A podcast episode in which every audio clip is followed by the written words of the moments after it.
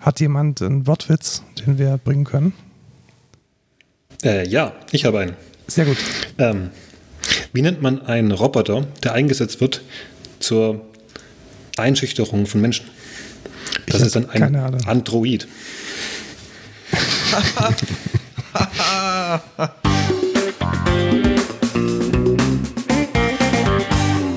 Hallo und willkommen hier zur 25. Folge des Code Culture Podcasts. Ich bin Lukas. Und ich bin Markus und wir haben heute sogar einen Gast dabei. Und zwar Was? reden wir, ja, wir reden heute mit Joachim Breitner. Er ist Informatiker und Mathematiker, promoviert und ein Experte für eine Programmiersprache, die du, die du wahrscheinlich gar nicht kennst und die ich tatsächlich auch nur so vom, vom ich glaube, zweites Semester Informatik war es, Joachim, richtig? Mhm, mh. Zweites Semester Informatik äh, Haskell. Vor genau 15 Jahren war das. Stimmt, ja. Und das war doch dieser, wie hieß denn der Prof? Das war so ein Franzose. Calmet. Calmet, genau, Professor Calmet. Und er konnte weder Deutsch noch Englisch wirklich gut. Also ich glaube, am besten wäre es gewesen, er hätte die Vorlesung auf Französisch gehalten die Von Magenta war es ja dann auch äh, halb französisch, ja. Ja, genau. Es war also eigentlich egal in welcher Sprache, es war halb französisch, aber es war dann doch recht interessant, weil wir dort die Grundlagen davon gelernt haben und für dich wurde es dann nicht nur eine kurze Begegnung mit der Sprache, sondern ja, du hast dich dann auch sehr tief und weitergehend damit befasst. Mhm. Genau. Und bevor wir uns aber diesem Thema widmen, gehen wir wie immer den Wochenrückblick und die News durch. Lukas, du hattest genau. nochmal deine, deine, deinen QR-Code von, von deinem Corona-Test Ja, richtig. Ja, und zwar ähm, ganz interessant und ähm, ich habe ich hab rausgefunden, weil ich hatte ja den ich hatte ja den Test, wie ja in letzter Folge schon gesagt und das Geile war, ähm, ich habe ja versucht diesen QR-Code dann einzuscannen. Ja, hat das geklappt? Ah, es hat nicht geklappt. Oh und dann ist mir aufgefallen, ich habe, als ich den Test per E-Mail bekommen habe, das Ergebnis, habe ich eine E-Mail davor gekriegt, quasi so ungefähr zwei bis drei Stunden davor oder so. Die habe ich aber auch gar nicht später registriert, also die habe ich später gar nicht mehr wahrgenommen. Und ähm, habe dann aber in meinem Postfach gesehen, hä, da ist ja noch eine von diesen Eurofins, die immer die Tests auswerten. Und da war der QR-Code für das Testergebnis drin. Okay. Das habe ich aber erst, das habe ich quasi am Samstag um 2 Uhr in der Nacht bekommen. Das okay. heißt, da das einscannen und dann ein schnelleres Ergebnis bekommen, war jetzt auch nicht wirklich möglich. Das heißt, äh, ich habe dann einfach, ich habe es dann versucht einzuscannen und es ging immer noch nicht. ja, nee, aber immerhin, immerhin 25 Millionen für die Telekom Cloud. Ja, genau, genau. Wenigstens das. Ja, irgendjemand hat jetzt sich gefragt, aber das wollte ich, das, das wollte ich nochmal noch mal anmerken. Und zwar diesen, man kriegt halt einmal quasi so eine ID, damit Eurofins und irgendwie die, die das Krankenhaus einen zuordnen kann. Und dann kriegt man danach von denen, die testen, nochmal einen QR-Code, mit dem man dann das in die Corona-QR-App da rein Verstehe, kann. also ein zweischrittiger äh, Prozess. Genau. Und wenn der QR-Code halt erst irgendwie zwei Stunden bevor ich das Testergebnis per E-Mail bekomme, bekomme, dann bringt mir der auch nicht viel. Außer natürlich, wenn ich beim positiven Ergebnis hätte ich das natürlich dann. Da ich weiß nicht, wie ich durchklicken können und dann all deine Kontakte informieren. Ja, ich weiß jetzt auch nicht, wie das jetzt gewesen wäre. Wäre der positiv gewesen, ob ich ihn dann einen hätte scannen können? Keine Ahnung. Ja, gute Frage. Muss ich, muss ich noch positiv werden. Also Wir können ja die User Story im GitHub anschauen. Das ist ja immer noch so, dass da alles Open Source ist. Ah ja, da ist ja alles also Open Source, da alles du dann auch aus den paar tausend User Stories die rauspriemeln, die das beschreibt. Genau. Ich hatte keinen Corona-Test, ich habe dafür was anderes gemacht. Und zwar ist bei uns in der Firma der ARM Mac angekommen. Also der, der Apple Silicon Mac. Wir haben nämlich einen bestellt. Und ich wollte, mal, ich wollte mal schauen, ob wir damit äh, Software entwickeln können. Weißt du, was die kurze Antwort ist? Nein. Genau, nein. Also, aber mal sowas von gar nicht. Ähm, die erste Idee wäre gewesen, äh, Homebrew zu installieren. Homebrew ist so ein Paketmanager für macOS. Ja, und der geht halt einfach nicht. Und ähm, das wissen die Leute selbst, deswegen zeigen sie dir so eine schöne Fehlermeldung. If you really know what you are doing and are prepared for a very broken experience, you can use another location option for installing on ARM. Also die wissen wohl selbst, dass es noch überhaupt nicht geht und verbieten da auch die Installation. Dann der nächste Schritt, Java. Also wir brauchen ja Java, um unsere Software zu entwickeln und zum Laufen zu kriegen, die, die, die, die Java virtuelle Maschine. Und ja, die ist einfach nicht installiert. Also auf den, auf den äh, ARM Macs ist mit Big Sur kein Java geschippt. Was ja. meiner Meinung nach ein ganz großer, ein ganz großer Schritt in die Richtung ist, dass wahrscheinlich Java nicht mehr Teil sein wird von macOS. Meinst du, das ist Absicht oder einfach nicht fertig geworden? Ich also glaube, ist das eine Strategie? Ja, ist, eine, ist, eine gute, ist eine gute Frage. Ich hoffe mal nicht, dass es Strategie ist. Ich glaube, es ist nicht fertig geworden, weil ich habe dann zumindest mal geschaut, was so die Open Source Variante von Java so macht. Also mit Oracle will ich mich eigentlich gar nicht mehr auseinandersetzen, weil die abartiges Geld wollen für ein bisschen Java. Da ist das größte Projekt, welches das OpenJDK bundelt, ist äh, Adopt OpenJDK. Und da gibt es leider auch noch überhaupt gar nichts, was man runterladen könnte. Also nicht mal als Nightly Build. Da ist für macOS nur die x64 Architektur vorgesehen. Also auch da ist noch nichts am Start, was ich sehr schade finde. Ja, aber ich denke mal, das wird auf jeden Fall noch kommen. Ja, es wird aber momentan halt noch nicht. Ja, also, richtig. Weiter ging es mit Docker. Ähm, Docker läuft natürlich auch nicht. Also die Docker Desktop Version, die tut einfach nicht. Die sagt dann, hey, ich bin ein, ein x64, ein x86, ähm, gib mir mal ein Rosetta, dann installiert man dieses Rosetta, diesen Emulator und dann stürzt Docker ab. Also da, da ist auch nichts zu holen. Also die Kurzzusammenfassung ist, ich glaube, wenn man in dem Apple-Ökosystem arbeitet und für iOS oder für macOS Consumer-Anwendungen schreibt, alles nice, dann kann man damit Software entwickeln. Wenn man in einem anderen Ökosystem wohnt, dann geht es einfach. Dann nicht. ist man an der Rosetta. Ja, genau. ja, genau. aber, mal, aber mal sowas von, weil ähm, also selbst die Toolchain kriegt man ja nicht ohne einen Paket, äh, Paketmanager hin. Also keiner, ich glaube, keiner möchte sich, das fängt ja schon mit, mit Git und mit den ganzen, den ganzen Entwicklertools an. Die will man ja nicht über irgendein Installer-Paket manuell installieren. Es gibt bestimmt Menschen, die das wollen. Ja, aber die haben wahrscheinlich nicht die Probleme. Fähigkeit, produktiv Software zu entwickeln. Und außer, außer ein bisschen Ruby und Python schippt ja macOS erstmal gar nichts mit. Also für mich bedeutet das jetzt ja. wieder Vorlage in sechs, in sechs Monaten. Und dann schauen wir mal, wie da der Laden ausschaut. Für Enterprise-Softwareentwicklung ist da, glaube ich, nichts zu holen. Joachim, du kennst dich auch ein bisschen aus mit Compiler. Also man müsste da ja dann das Compiler-Backend für die ganzen Compiler reimplementieren, damit es dann auf dem Apple Silicon läuft. Ist das richtig? Genau, also ähm, der Compiler übersetzt ja dann dein Programm, was du in der Sprache schreibst, die du am liebsten schreibst oder schreiben musst, weil du dafür bezahlt wirst, ja. in die Maschinensprache. Und die ist einfach sehr anders zwischen x86, also dem Intel-Prozessor, mhm. und äh, diesen ARM-Prozessoren. Und es ist die Aufgabe vom Compiler, das zu besetzen. Und viele Compiler können jetzt auch ARM, aber es ist nicht nur, nicht nur die dass es ein ARM-Prozessor ist, sondern eben auch die Integration von Prozesse und Betriebssystemen, die nochmal speziell mhm. ist. Also das wird kein Problem sein, einen Prozessor zu finden, der dir deinen Code nach ARM kompiliert, aber so, dass es dann auch mit macOS und so weiter funktioniert und die ganzen betriebssystemspezifischen Sachen, wie Funktionsaufrufe funktionieren und so, ähm, wie Programme aussehen, dass die ja noch tun müssen. Und das muss dann halt nicht nur Compiler vernünftig können, sondern auch alles Tooling drumherum, der Linke, der die Sachen zusammenpackt. Ähm, und deswegen dauert es eine Weile, bis so, bis so Ökosysteme dann auch eine neue Architektur auf einem neuen System unterstützen. Ja. Ich schätze mal, die meisten Compiler, also ARM-Support ist in den meisten Compilern drin. Also irgendwie ein GCC oder ein ähm, LLVM Backend oder auch die Haskell ähm, um schon mal voraufzugreifen, die können alle ARM. Aber ARM auf Mac ist halt neu. Und da muss ich mit hinsetzen und es noch vernünftig integrieren, soweit ich das sehe.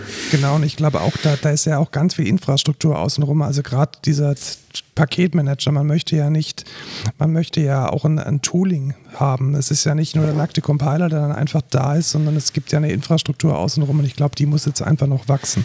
Da ist einfach ja. noch nichts da. Genau. Und dann natürlich so, so ähm, Sachen wie Java, die haben halt noch so Sachen wie In Interpreter und Just-in-Time-Compiler intern. Das ist schon sehr haarige ähm, Zeug, die dann doch sehr spezifisch wieder auf die Maschine ist. Also einen, einen JIT-Compiler, also JIT Just-in-Time-Compiler, das ist sozusagen ein Programm, was dann das Java-Ding ausführt und ist dabei im laufenden Betrieb optimiert. Und das lässt sich nicht einfach so auf eine andere Architektur kompilieren. Da muss man schon mal richtig sich dran setzen. Ja, Deswegen auch nicht überraschend, dass Java noch nicht so weit ist, zum Beispiel. Ja, und da habe ich ehrlich gesagt auch ein bisschen Angst davor, weil letzten Endes wird es dann bedeuten, dass sich meine Anwendung auf dem Entwicklerrechner anders verhalten wird als auf dem Rechner, auf dem ich die Anwendung dann letzten Endes dem Kunden liefere. Weil der hat keinen Mac, der hat im Zweifelsfall einen x64-Server irgendwo im Schrank stehen und das läuft in der Cloud auf einer virtuellen Infrastruktur, die auch x64 spricht. Und da wird es zu Effekten kommen, da bin ich jetzt schon, ähm, jetzt schon sicher. Ja, aber nicht, also ich, mal jetzt keine furchtbar gravierenden. Also das, das, ist schon was, wo so eine Sprache wie Java schon hinbekommt, dass, er, dass es zumindest funktioniert. Ja, es funktioniert. Also, denkst du nicht, dass so Performance und so Dinge sich anders verhalten werden? Also was ein Flaschenhals oder was, was besonders schnell jetzt auf einem, auf einem Apple Das ist ja zwischen zwischen Laptop und irgendeinem, irgendeiner Maschine in der Cloud ja sowieso schon anders. Richtig. Also auch wenn beides die gleiche Architektur ist. Ich glaube, ja. das Problem hast du so oder so. Es wird vielleicht ein bisschen schlimmer, das stimmt. Ja.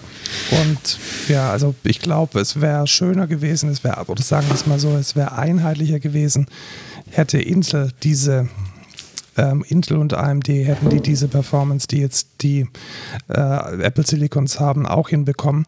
Weil eins muss ich sagen, das Ding ist affenschnell. Also ich habe noch nie das Gefühl gehabt, dass, dass, eine, dass ein Browser nicht irgendwie eine Seite aufbaut, sondern die Seite einfach präsentiert.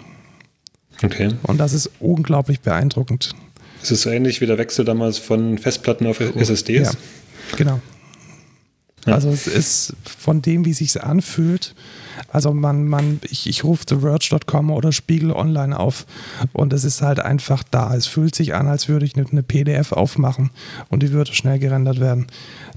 Das ist schon sehr, sehr, sehr beeindruckend. Und die Anwendungen, die starten, also auch die großen Anwendungen, die mit Rosetta emuliert werden, die starten in nicht zu erkennenden Millisekundenbereichen. Also was wird die Latenz sein, die ein Mensch wahrnehmen kann? Wahrscheinlich so 15 bis 20 Millisekunden. Und dann sind die da und auch komplett gerendert. Also das ist echt eine ganz andere Hausnummer, als ich jetzt zum okay. Beispiel von meinem Mac, MacBook Pro gewohnt bin. Und da bin ich sehr gespannt drauf auf diese Experience. Und ein bisschen Angst habe ich halt, dass die Software, die wir entwickeln und nutzen, dass es da noch ein bisschen braucht. Das ist generell das Problem, dass wenn Entwickler zu gute Maschinen haben, leiden die User. Ja, also du programmierst ja immer, Richtig. So, du optimierst so lange, bis ja, es bei stimmt, dir vernünftig ja. läuft. Und dann ist es genau dann ist ja jemand halb so lange, halb so lahme Maschine und der merkt dann, dass es langsam ist. Ja, tatsächlich. Also, also eigentlich sollten alle Entwickler alte Laptops kriegen. Ja, richtig. Und ich, ich, ich sage auch immer scherzhaft, die beste Software habe ich geschrieben, als ich auf dem alten MacBook Air war. Da habe ich halt einfach die Flaschenhälse, die ich da programmiert habe, oder ich habe irgendwie Parallelität falsch gemacht oder so, irgendwas in der Richtung, die habe ich halt sehr schnell gemerkt. Und mit, mit irgendwie modernen Rechnern, da merkt man nicht, dass man jetzt aus Versehen irgendwie drei Gigabyte Quatsch ansieht. Das mhm. geht da unter im, im Standardrauschen. Ja, dann muss man einfach Frontend-Entwickler sein, dann interessiert einen das alles nicht. Genau, dann ist man froh, wenn das CSS überhaupt irgendwie funktioniert. Ja, genau. ja, wir, wir, wir lassen Gut. den Grabenkampf mal sein und äh, biegen ja. ein in die News tatsächlich. Und da ist diese Woche eine ganz, ganz hässliche Sicherheitslücke aufgetreten und gefunden worden. Und zwar von dem Anbieter Go SMS Pro. Das ist ja so ein Dienstleister, der vor allem in den USA sehr beliebt ist, aber auch ich habe da schon ähm, Nachrichten von bekommen. Damit kann man einfach Bilder per SMS schicken. Das ist so der Hauptanwendungsfall. Also dieser Dienst macht dann einfach aus einem Foto, das man schicken möchte, zum Beispiel ein Legacy-Gerät, äh, eine URL und diese URL wird dann in die SMS anstatt im Bild eingeparkt. Und ratet mal, wie er die Bilder die URLs der Bilder generiert hat. Also wie macht man das richtig und wie macht man es falsch und dann ratet also, mal, wie das war. Man muss natürlich einfach die, die, das hochzählen im Chat. Einfach, einfach so genau, 1, 2, also 3, 4, 5, 6, 7. Sodass man die dann einfach durchgehen kann. Genau, genau. Das ist Best Weil dann weißt du ja auch, dann, dann weißt du ja auch, welche wann war, wel, in welcher Reihenfolge, dann Ja, kannst genau, du gut man finden. kann auch dann die, die von den anderen gut finden, indem man ho hinten hoch und runter zählt. Genau. Und man, man kann ein einfaches äh, Skript basteln, das dir dann per Curl mal ein paar Gigabyte an fremden Bilder runterlädt. Ja, genau sowas. Das hat ja auch sicherlich niemand von uns mal jemals bei einem deutschen Fotokalenderanbieter gemacht, oder? Nein, also auf keinen Fall. Also ich habe das damals Nee. nicht gemacht. Ich mache ich mach das auch nicht mit, mit, mit diesen, diesen äh, China-Webcams, die, die die Streams äh, durchnummerieren. Das ist, ähm, macht, Ja, man, ja. macht man einfach nicht. Ähm, Ja, so haben sie das gemacht. Und was ich da am, am Also, schlimmsten finde. echt, Ja, die haben das so also war gemacht. jetzt echt, echt, echt genau so. Ja, genau so Einen war es. einfachen, Seit- einfachen Zähler. Ja, einen einfachen Zeichen. Und seit fünf Jahren haben die das so gemacht. Und, die, und äh, die, die, die Leute, die das gefunden haben, also TechCrunch war es, die haben halt gigabyteweise, terabyteweise irgendwelche fremde Bilder. Also da, da ist alles Mögliche dabei. Das sind ja, Na das sind ja sowohl etwas kompromittierende Darstellungen von äh, gewissen Körperteilen als auch äh, Ausweiskopien, irgendwelche Unterschriften, irgendwelche Dokumente dabei. Äh, großer Skandal. Deshalb, wie macht man es denn richtig? Also was ich immer wichtig finde, ist, dass man, wenn so eine Sicherheitslücke kommt, dass man dann auch zumindest in so einem Tech-Podcast sagen kann, wie man es richtig macht. Äh, Wie, wie hättest du es implementiert, Lukas? Ich hätte einfach eine UUID vergeben, Ja. oder nicht? Genau, also, in das ist jetzt das Simpelste. Ja klar, in Java wäre es ähm, UUID.generate random UUID oder random UUID. Das sind Ja. einfach Buchstabenkombinationen mit was weiß ich wie viel, 12 Zeichen. Das sind äh, mehr Kombinationsmöglichkeiten, als es wahrscheinlich Atome auf dieser Erde gibt. Und Ja, warum, warum überhaupt hochzählen? Also, Also wenn wir schon rumnörden wollen, wie das gut funktioniert, ich, ähm, es gibt also mehr im Kryptobereich oftmals Fehler, weil Leute zwar sowas machen, was im Prinzip richtig ist, aber es ist nicht immer einfach, vernünftige Randomness zu bekommen. Ja, Also das wenn gerade Ja, eine ja, virtuelle richtig. Maschine hochfährt, die nicht, Ja. die kein Netzwerk hat oder so, dann kann es sein, dass die jedes Mal beim Hochfahren die gleiche UD vergibt Ja. und plötzlich hat man dann noch Kollisionen oder so. Ja, das stimmt. Also vielleicht wäre es in dem Fall klüger, sowas wie einen Hash von den Daten zu nehmen, einen kryptografischen, weil dann kennt den Hash nur der, der die Daten eh schon hat. Ja, aber das ist dann auch wiederum gefährlich, weil über einen Hash kann ich ja jemandem den Besitz eines, eines Datensatzes Richtig. nachweisen. Und das will man ja Richtig. auch nicht immer. Also gerade wenn ich jetzt an Nordkorea oder so denke, an Südkorea, sorry, ähm, dann ist es, wenn ich da dann den Hashcode von einem Dokument kenne und dann nach diesem Hashcode suche, wer den besitzt, nicht so geil. Also nee, meinst du nicht Nordkorea? Ich meine auf jeden Fall. Nordkorea. Ich meine da, wo, da, wo Ja. der Diktator komische Dinge tut. Kim Jong-un. Ja. Genau. Das ist Nordkorea. Nordkorea. ja. Und Ja, aber es ist immer schön zu sehen, dass was halt alles irgendwie dann. Also klar, es gibt offensichtlich falsch und es gibt, hm, wie machen wir es denn am richtigsten? Und Ja, dann kann genau. man schön rumnörden. Da kann man schön rumhören. Ja, vielleicht ist es, ist es tatsächlich richtig, den, äh, eine Kombination aus beidem zu nehmen oder vielleicht den, den, den Hash noch Ja. äh, sauber zu sorten. Dass man halt Ja. äh, gegebenenfalls nur systemweit oder mit, einer, mit einem privaten Salt versehen, sowas in die Richtung. Dass man zumindest nicht über Personen hinweg nachweisen kann, dass jemand das gleiche Dokument hat. Ja. Ja, haben wir das Problem Aber das geklärt. ist natürlich, das ist natürlich komplett dumm. Also, Ja, tatsächlich. What the fuck? Es passiert halt immer wieder. Also es ist ja auch, äh, Joachim hat es gesagt, bei diesem deutschen äh, Fotolabor auch passiert. Das, das, das darf das kenne ich sein. tatsächlich gar nicht. Also, ja, das war, was war es dann? Das war irgend so ein Anbieter, da schickt man halt seine Bild, Bilderchen hin und dann äh, entwickelt er die und druckt die irgendwie auf, auf, äh, aus auf irgendwie lustigem Papier und Fotokalender und Fotobuch und das schenkt man dann seiner Mama und alle freuen sich.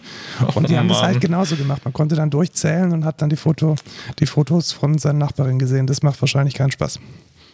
Vor allem, aber, aber hat die, haben die die haben die generell hochgezählt, also über jeden Benutzer oder userweit? Also ich denke mal, der Fehler passiert immer genau dann, wenn man halt in der Datenbank eine Sequence hat und diese Sequence halt stupide nach oben zählt und dann eine, eine Unique ID generiert und diese Unique ID halt verwendet wird, um über eine REST-Schnittstelle oder über eine andere Schnittstelle dann die Dokumente zu exposen. Das ist halt die naive Implementierung, so lernt man das, aber das ist halt ein Sicherheitsrisiko. Weil Ja. die Sequenz irgendwie für n plus 1 zu rechnen kann, nicht nur der Sequenzgenerator von der Postgres. Ja. Das ist aber, das ist ja, also wenn die das global quasi einfach hochgezählt haben, dann ist das wirklich, also Ja, haben die. so dumm. Ja, haben die. Fünf Jahre lang keiner hat es gemerkt.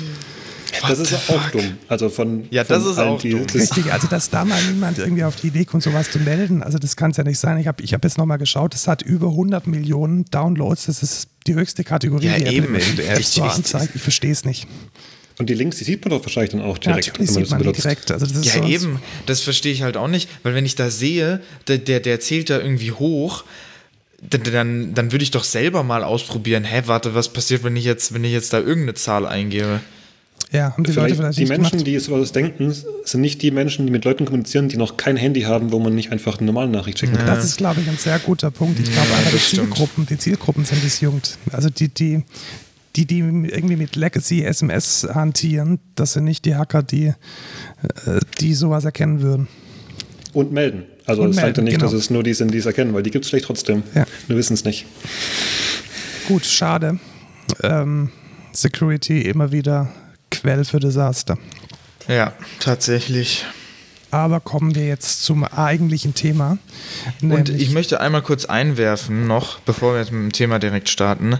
Wir haben heute nur eine News gehabt, das hatten wir, glaube ich, noch nie. Ja, genau. Das ist, das ist so wenig an News.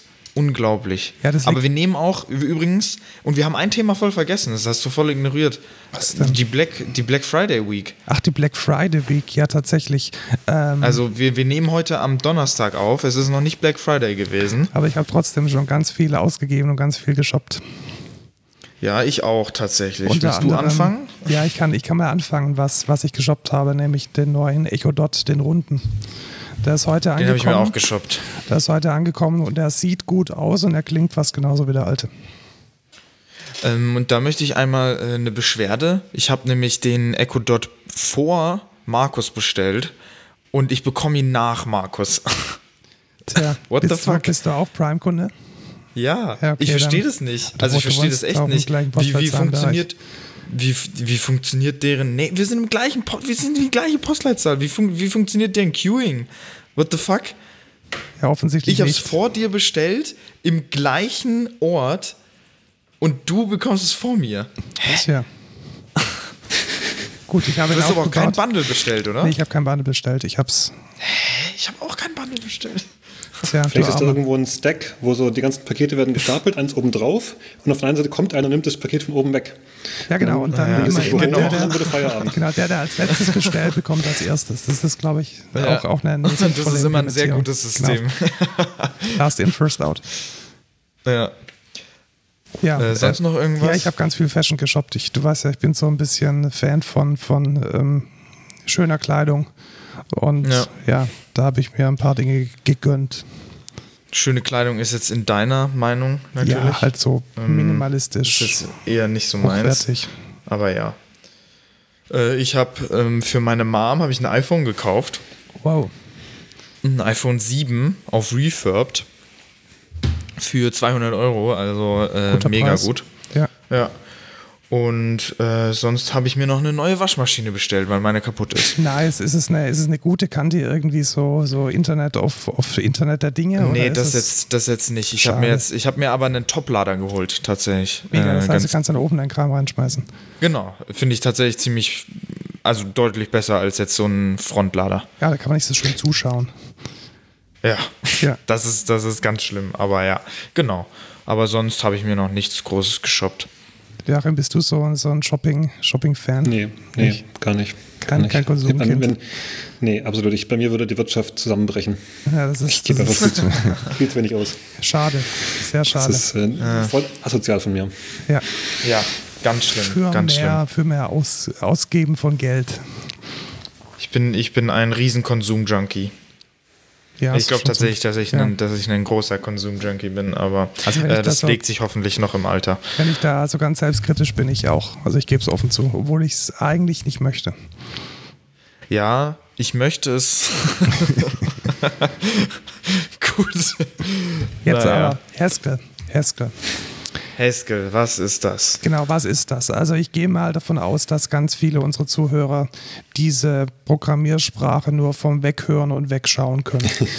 Ja, Deswegen, zu- daher kenne ich das auch, ja. daher die, die erste Frage gleich mal vorweg. Was ist Haskell? darf ich fragen. Ja, Hallo. Frag, ja, dann mach doch. Was ist, was ist Haskell? Wofür wird Ha- Haskell verwendet? Was ist die Motivation dahinter? Okay, also was ist Haskell? Haskell ist äh, eine Programmiersprache. Ähm, mhm. Insofern erstmal in der gleichen Kategorie wie Java, JavaScript, C, Pascal, APL, was man sich vorstellen kann. Gibt unzählige Programmiersprachen. Das heißt, es ist Text, in dem man als Mensch sein Programm hinschreibt, damit dann ein Compiler kommt und es in die Sprache umsetzt, die der, die Maschine versteht. Hatten wir ja vorher schon kurz. Ähm, und wofür wird Haskell verwendet? Im Grunde ist Haskell, also Haskell ist eine General-Purpose-Programmiersprache, das heißt, man kann sie für im Grunde alles verwenden, wo man so programmiert, von kleinen Skripten, wo man irgendwelche Daten verwaltet, bis zu irgendwelchen serverseitigen Anwendungen, die Datenbanken sprechen, Webanwendungen, Handy-Anwendungen, ähm, lustige Spielchen, ähm, um Mathematik zu, zu nachzuvollziehen. Mhm. Also im Grunde alles. Man müsste eigentlich fast sagen, welche Anwendungen passen wirklich nicht. Und das Einzige, wo mir wirklich groß einfällt, wo ich sage, okay, Haskell ist vielleicht nicht richtig, ist so Realtime-Anwendungen. Also jetzt irgendwelche ähm, Herzschrittmacher oder so. Da ja. dann vielleicht nicht direkt Haskell drauf laufen lassen. Ähm, aber ansonsten ist Haskell tatsächlich jetzt nicht beschränkt auf irgendeinen bestimmten Anwendungsfall. Was tatsächlich äh, oft nicht so richtig rauskommt, wenn man es äh, in einem bestimmten Kontext wie der Uni äh, gezeigt ja, genau. bekommt. Da, da hat man immer so das Gefühl, es ist so eine, so eine verakademisierte Sprache und man, man lernt damit Konzepte und man hat nicht so das Gefühl, dass es tatsächlich auch Genau, genau. Das ist ein Problem. Ist, ja. Also das war ja auch ein Problem bei uns damals ja. in, in Karlsruhe. Ähm, ich ich sage immer, ich mag Haskell obwohl ich es im zweiten Semester in der Uni hatte. ja, genau. Weil tatsächlich, die, die, die Vorlesung, ich meine, sie hat das gemacht, man hat da Konzepte gelernt und man konnte da schön was über Algorithmen lernen und was nicht alles. Aber es wurde einem nicht vermittelt, dass das eine Programmiersprache ist, die als praktisches Werkzeug einem das Leben besser macht, als wenn ja, man es nicht hat. Definitiv. Und es hat dann tatsächlich auch erst ein Jahr drauf geklickt gemacht, als ich dann in der gleichen Vorlesung als Tutor gearbeitet habe, also den, den Studenten ihre Übungsblätter korrigieren musste und es dann nochmal erklären musste und mich dann nochmal reingefuchst habe und, und dann hat es dann so richtig so Groschen gefallen, was da dahinter steckt und dass das wirklich was, ähm, ja, tolle Technologie ist diesen, diesen, diesen Moment, diesen Heureka-Moment, den hatte ich tatsächlich auch. Und zwar hatte ich irgendwann dann in den höheren Semestern ein ziemlich altes äh, ThinkPad. Ein, auch ein sehr kleines. Damals waren die mobilen Kleinrechner noch nicht so leistungsstark und ich hatte dann als Window Manager X Monat. Und den musste man damals oder wahrscheinlich auch noch heute konfigurieren, mhm. indem man ihn sozusagen neu programmiert, indem man den Quelltext aufmacht, in den Quelltext die Konfiguration reinschreibt und dann eben mit dem GHC einmal durchkompiliert. Und das war schon sehr, sehr beeindruckend, weil ich eben viele Dinge, die ich dann so ganz speziell haben wollte, ich bin so ein bisschen Tastatur-Junkie, halt sehr effizient implementieren konnte. Also gar nicht mal gar nicht mal konfigurieren, sondern implementieren. Das hat mich damals sehr beeindruckt. Genau, da sind wir auch schlecht und bei einer, also übrigens, X-Monat läuft direkt, also ich sehe es hier, läuft auf meinem Laptop immer noch. Mhm. Ähm, bin ich immer noch nicht weggekommen von. Ähm, da sieht man schon eine von den Stärken von Haskell, weil das Konfigurieren oder Programmieren eines Window Managers ist eine sehr spezielle Anwendung. Mhm. Und worin Haskell wirklich gut ist, ist darin, sagen wir mal, eine ja, ist im Grunde eine Art Bibliothek. Du, benutzt, du importierst den Code von X-Monat und dann kommt, tust du den irgendwie zusammenbauen, um damit deinen eigenen Wintermanager zu bauen. Das heißt, was du im Grunde bekommst, ist eine Sprache, die speziell für das Programmieren von Windows gebaut ist. Das ist im Grunde Haskell plus die Funktionen, die von Xmonad bereitgestellt werden, die Typen, die Art und Weise, wie du es zusammenbaust, irgendwelche lustigen Kniffs, wie du das schön formulierst. Und dann hast du sozusagen eine, was dann, das heißt dann eine Embedded Domain Specific Language, also eine eingebaut, in Haskell eingebaute Sprache für einen bestimmten Zweck. Genau, so hat es auch angefüllt. genau, und es erlaubt dir dein, dein, das, was du mit dem Window Manager machen willst, ähm, sehr kompakt und sehr elegant und sehr abstrakt, ohne dich um, um viele Sachen zu kümmern zu müssen, die gerade nicht in deinem Kopf stecken, während du dieses Problem, wie schiebe ich hier meine Fenster nebeneinander in der Form, wie ich es haben möchte, hast. Und das ist eine der grandiosen Stärken von Haskell. Also irgendwie ein, ein, nicht nur ein Problem zu lösen, sondern dir, dir ermöglichen, dir selber die Tools zu bauen, mit denen du dann ein ganzes Problemfeld sehr effizient und elegant lösen kannst. Ja, verstehe. Und das habe ich damals auch sehr, sehr eindrücklich festgestellt. Und ich sehe das auch, also wenn ich jetzt erklären müsste, was ich als großen Vorteil von Haskell sehe, dann genau das. Und die, die Frage ist jetzt natürlich, wir haben sehr viele da draußen, die können Java und die können JavaScript und Python. Was würdest du denn sagen, ist denn der wichtigste Unterschied? Wenn jetzt ein Java-Entwickler in Haskell programmiert, was würde ihm da als erstes auffallen? Was ist da anders und neu? Ähm, also der wichtigste Unterschied so an, an, grundlegenden Spracheigenschaften ist sicherlich, dass es eine reine funktionale Sprache ist. Und das sind, das sind zwei, also rein als, als technischer Ausdruck jetzt hier und funktional als zwei Attribute, die in dieser Kombination diese, diese tollen Möglichkeiten bereitstellen. Und die können wir jetzt mal einzeln anschauen. Also ja. das eine ist funktional ähm, und hat im Grunde zwei Aspekte, wo man sich darüber streiten kann, was ist notwendig, damit äh, funktional ist. Das eine ist einmal, dass du wirklich Funktionen, also Programmstücke nicht nur als nicht nur aufrufen kannst, sondern die selbst als Daten verwenden kannst. Also nochmal ein konkretes Beispiel.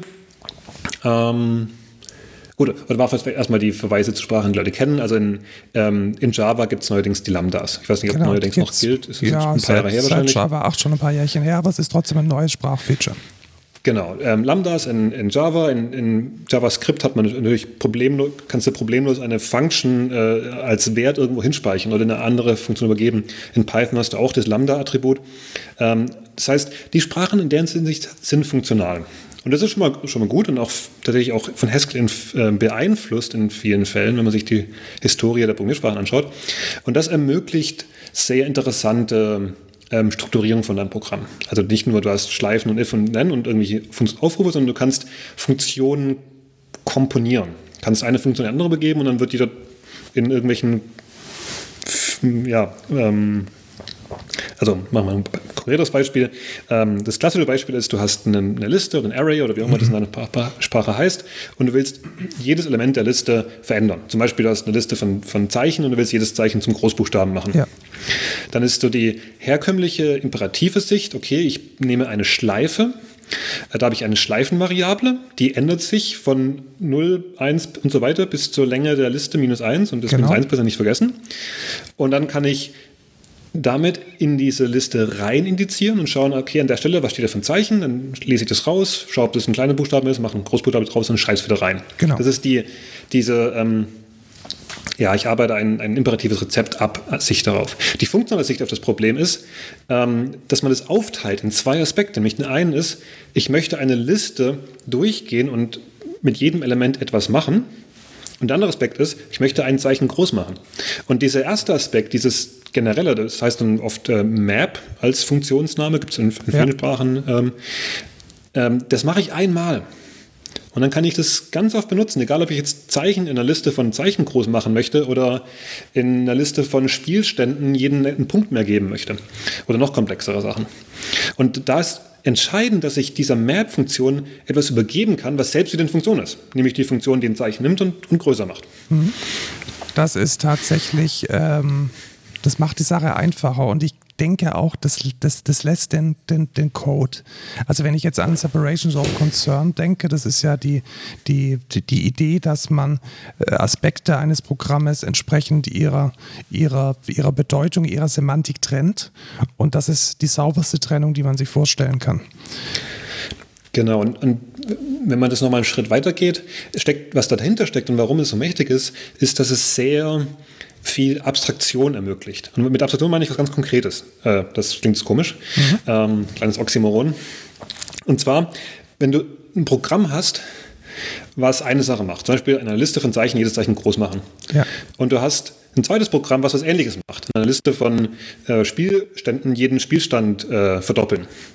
Dass du die Möglichkeit hast zu sehen, okay, ich habe hier Teile von diesen Programmen, die sind gemeinsam und Teile sind unterschiedlich. Und dann möchte ich das Gemeinsame rauskristallisieren und mhm. das, was unterschiedlich ist, als Loch in diesem Programm erstmal sehen. Ja. Also, und dann packe ich das Ganze in eine Funktion, die den konkreten Wert für dieses Loch übergibt. Das kann ich auch in, in Pascal machen, aber da kann ich es halt nur, wenn die Unterschiede, sagen wir mal, eine Zahl ist. Dann ja. mache ich daraus eine Prozedur, die diese, über diese Zahl abstrahiert.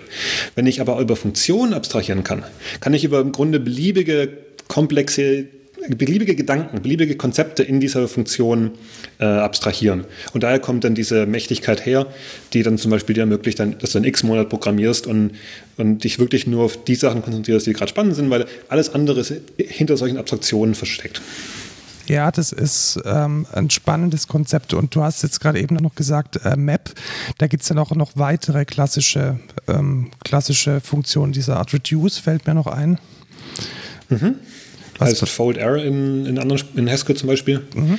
Was, was gibt es denn da noch? Also welche dieser klassischen ähm, Funktionen gibt es denn da? Uff, ich weiß gar nicht, ob das Sinn macht, da irgendwie aufzuzählen. Also das ist ja gerade schön, dass, dass das die nicht irgendwie vordefiniert sind, sondern das ist, gut, es gibt eine Bibliothek, da sind ein paar drin, die man oft braucht, mhm. aber egal was du brauchst, du kannst es dir einfach mal geschwind bauen. wenn du eine, eine Funktion brauchst, die eine Liste durchgeht bis zum zweiten Element, wofür irgendein Prädikat gilt, also irgendeine Funktion, die was, die was prüft über Elemente und dann dort was einfügt. Ja. Wenn das was ist, was du fünfmal machst mit völlig verschiedenen Listen, völlig verschiedenen Prädikaten, völlig verschiedenen Sachen, die du einfügen willst, dann hast du so etwas, was du draus abstrahieren kannst. Und das kannst du machen, in deine Bibliothek packen und in deinem Projekt benutzen. Also deswegen glaube ich gar nicht so spannend, jetzt sich auch die irgendwelche besonders klassischen ähm, Higher-Order-Funktionen. Äh, übrigens ist das der, der, formale Name dafür eine ja. Higher-Order-Funktion, weil es eine Funktion ist, die eine Funktion entgegennimmt, ähm, zu suchen. Genau, also man kann sich vorstellen, man kann damit Probleme lösen. Ein Problem, das das Haskell auch löst, ist Ein- und Ausgabe. Und zwar mit einem Konzept, das nennt sich eine Monade.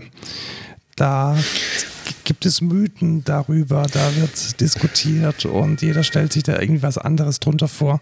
Ich habe noch nie wirklich richtig verstanden, was es ist. Okay. Kannst du da Licht ähm, ins Dunkel bringen? Lass mich erst noch kurz mal zurückkommen zu, meiner, ähm, zu diesen fundamentalen Eigenschaften von Haskell, weil wir mhm. haben nur über, über, funktional geredet, wir haben nicht über Pure geredet, über rein. Stimmt. Und ja. das das kommt gleich nochmal zur Geltung, warum Monaden ähm, in Haskell wichtiger sind oder auf den ersten Blick wichtiger als bei anderen Sprachen. Mhm. Was heißt es, dass eine Sprache eine reine funktionale Sprache ist? Das heißt, dass die Funktionen in Haskell sich verhalten wie Funktionen in der Mathematik. Also wenn man sich eine Funktion in der Mathematik vorstellt, sowas wie äh, f von x gleich x Quadrat, also eine einfache Funktion auf den reellen Zahlen, dann hat die die schöne Eigenschaft, dass wenn ich heute f von 5 ausrechne und morgen f von 5 ausrechne, dann kommt in beiden Fällen der gleiche Wert raus. Zufälligerweise oh, der, die Nummer unseres, äh, unserer Episode gerade. Genau. Das heißt, was nicht passiert ist, dass äh, die Funktion intern irgendwie sich merkt, wie oft ich sie schon benutzt habe und dann vielleicht morgen ein anderes rausgibt. Und das heißt auch nicht, dass wenn ich die Funktion aufrufe, vielleicht sich irgendwo anders in meinem Programm äh, eine, eine, ja, eine globale Variable ändert. Auch das Ausrechnen einer Funktion, also einer mathematischen Funktion, ähm, da wird nicht was auf die Konsole geschrieben, sondern es ist wirklich nur, ich stecke was rein, Argumente und ich kriege was raus, den Ergebniswert. Mhm. Und das ist alles, was so eine Funktion machen kann. Das heißt, sie ist seiteneffektfrei. Das ist ja das, was die Informatiker immer so fürchten beim Entwickeln.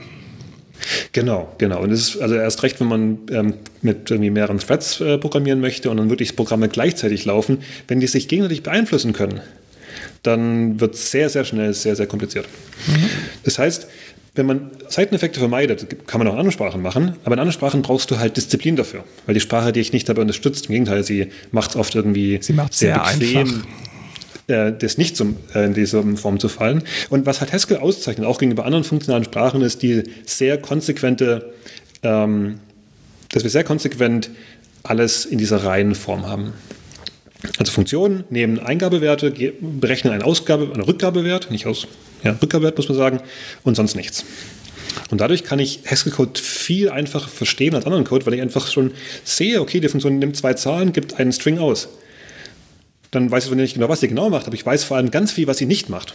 Mhm. Und zu wissen, was ein Code nicht macht, ist fast schon hilfreicher, als zu wissen, was er macht.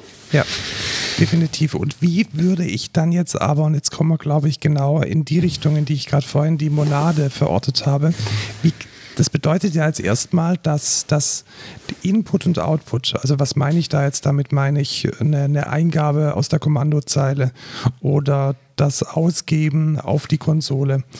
Mhm. Das ist ja dann schwierig, oder nicht? Weil genau, genau. Auf den ersten Blick können wir meinen, es geht oder nicht. Mhm. Ähm, und da gab es eine sehr gute Idee, die, ähm, also ähm, 80er, 90er Jahre, tatsächlich aus der Mathematik inspiriert, wie man beides haben kann. Zum einen, dass Haskell-Programme rein sind, aber man trotzdem damit auch irgendwas Sinnvolles machen kann. Genau. Ähm, und das, das Konzept heißt Monade. Ähm, die Haskell-Leute haben keine Hemmung, irgendwelche mathematischen Begriffe mit dem Namen zu benennen, der in Mathematik passiert. Das ist manchmal ein bisschen abschreckend, aber es sollte nicht abschreckend sein. Okay, was ist eine. Und dann ist das nächste Problem mit dem Versuch, Monaden zu erklären, ist, dass Monade ist eine, ein abstraktes Konzept. Ähm, mhm. Aber im Augenblick ist die Frage, was ist, äh, wie mache ich I.O.? Das heißt, wir können uns vielleicht mal die Monade Seite schieben, weil das ist eine Verallgemeinerung von dem, was wir gleich vielleicht entdecken mhm. werden, und schauen uns an, was, wie wir I.O. in Haskell machen. Okay, also jetzt habe ich ein Programm und ich möchte dem Programm jetzt zum Beispiel eine Eingabe übergeben, eine Zahl, die ich eintippe auf der Tastatur. Machen wir gleich noch, äh, schauen wir erstmal das Programm gesamt an. Mach mal ein mhm. kleines Beispiel, was man, ähm, sagen wir mal, du willst ein Programm haben, was Zahlen einliest, und zwar ist immer in einer neue Zeile, bis du irgendwann Null eingibst und dann gibt es die Summe der Zahlen aus. Mhm. Sehr Klingt gut. Das, ja, das, ist ein, Beispiel? das ist ein schönes Beispiel, ja. Gut, jetzt ist die Frage, was, was hast du? Natürlich schreibst du jetzt nicht Maschinencode direkt, sondern benutzt eine Standardbibliothek. Und da brauchst, findest du für diese Anwendung zum Beispiel eine Funktion, die heißt ähm, getLine. Die, das ist ein, eine Funktion. Und jetzt muss man schauen, was hat die für einen Typ. Weil Haskell ist eine typisierte Sprache, das heißt, alle Funktionen haben Typen und die sagen dir sehr viel darüber, wie du die Funktion nutzen kannst. So, und die Funktion hat nicht den Typ äh, Rückgabewert String, weil das würde nicht stimmen. Das wäre ja keine Funktion, wenn, weil da würde ja für verschiedene Zeilen genau. die Sachen rückgeben. Sondern der, der Typ von dieser Funktion, vielleicht soll ich es nicht Funktion nennen, ich nenne es immer einfach mal Wert. Der Typ mhm. von diesem oder von diesem Ding. Sag mal Ding. Ding ist schön. Von diesem Ding, getLine, ist IO von String. Verstehe. Das heißt, es ist, du, du hast keinen String, sondern du hast eine, ein etwas, was ein String produzieren kann. Ja. Oder äh, die, ein, ja, ein, ein String ja, sagen wir, äh, hervorrufen auf irgendwelche mysteriöse Art und Weise, die du noch nicht glaubst, dass sie eigentlich geht. Genau, also ich habe so ein Ding, aus diesem Ding springt dann ein, ein, String raus. Aber ich, ich weiß, ich habe ein Ding und ich weiß auch, da fällt ein String raus. So gut ist das Typsystem an der Stelle. Genau, aber das und jetzt hast du, was du noch hast, ist ähm, eine Funktion, die zum Beispiel ein, eine Zahl ausgibt. Mhm. Die heißt dann ähm, print. So, und die hat einen Typ, und jetzt ist es ein bisschen schwierig im Podcast. Ich hoffe, ich kriege das hin, dass jetzt hier nicht Leute abhängen. Ähm, die hat einen Parameter, das ist die Zahl, die du ausgeben willst, ganz normale, ganz normale Int. Ja. Und der Rückgabe oder das, was du was dann, was dann bekommst, wenn du eine Zahl gibst, ist nicht, ja, ist dann ein, ähm, nehmen wir es mal, nehmen wir es einfach mal für, für jetzt ein, äh, ein Programm. Ja. Also etwas, was Seiteneffekte hat. Genau. Ähm, jetzt ist die, die, die Idee dahinter, die wir hier haben, ist, du schreibst kein so ein Programm nicht, ähm, nicht direkt, sondern du baust es nur zusammen aus Bausteinen. Also du hast einen Baustein, der liefert dir einen, String, du hast einen Baustein, der nimmt, ähm, nimmt eine Zahl und, und schreibt sie raus und du kannst sie zusammenpacken. Und das Zusammenpacken ist eine, wieder, eine, wieder eine Funktion, wieder eine Operation, die, die die Sprache die bereitstellt. Das heißt dann der Bind-Operator oder der Bind-Operator von, ähm, von I.O. Und der ermöglicht dir etwas zu nehmen, was versteckt hinter diesem I.O. Äh, ähm, einen String nimmt mhm. und dann kannst du damit was machen und ähm, wieder mit so einem anderen Baustein zusammenpacken. Das heißt, dein Haskell-Programm ist, wenn man es abstrakt sieht, nicht ein Programm, was Text einnimmt und, und, und Zahlen addiert und ausgibt, sondern es ist ein, ein Programm, was diese Bausteine zusammensetzt, um dann dieser Magie, die der Rechner darstellt, ein Rezept zu liefern. Hier ist, was du machst. Und das ist. Das, das, das Problem ist, was ich gerade beschreibe, ist ähm, schwer zu zu appreciaten, zu, zu schätzen, wenn man nicht mal damit rumgespielt hat. Weil in der Praxis ist es dann doch wieder ein wie in Python. Also ich schreibe meine, meine Zeilen ja. in mein Programm und da kann ich schreiben, hier, ich lese eine Zeile ein und ich mache irgendwas damit und, ähm, und dann gebe ich es aus und, und schreibe noch irgendwie eine Datei raus und öffne Net Netzwerksockets. Also in, in der Praxis ist es gar kein so ein großer Unterschied. Aber Haskell ermöglicht es dir, diese, im Grunde hast du zwei Sichten auf dein Programm. Du hast die pragmatische Sicht, das von wegen sieht aus wie Python, was übrigens auch, auch stimmt. Also man kann da auch Code schreiben, der ja, relativ ähnlich zu Python-Code sehen würde.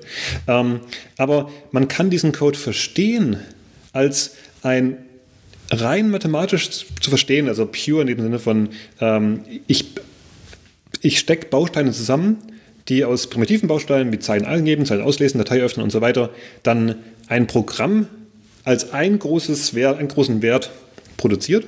Mhm. Und dieser Wert, was wirklich das Gesamtprogramm ist, ist dann eine Funktion, die heißt main, die gibt einen IO-Wert zurück und das wird dann von der Magie des Compilers ausgeführt. Verstehe. Das heißt, was, was mich jetzt interessiert ist, du hast gerade schon ein bisschen angesprochen, wie stark beeinflusst mich diese Denkweise beim Programmieren? Ist es ein Impediment? Ist es ein, ein, ein Sprung, den ich erstmal nehmen muss? Oder fühlt es sich dann beim Programmieren dann doch so an, dass, ähm, dass ich damit gut klarkomme? Ähm, beides. Es ist ein Opt-in in gewisser mhm. Weise. Also äh, es gibt den, den, den, äh, den Spruch, dass Haskell die beste imperative Programmiersprache der Welt ist, weil äh, du kannst in Haskell Programme schreiben, die im Grunde aussehen wie Python-Programme. Und eins meiner ersten Pro Programme, die ich in Haskell geschrieben habe, war tatsächlich in, dann im, im, vierten Semester, als ich Tutor war für diese äh, Haskell-Vorlesung, ein in GTK programmiertes Frontend zur MySQL-Datenbank, wo wir die Punkte eintragen mussten.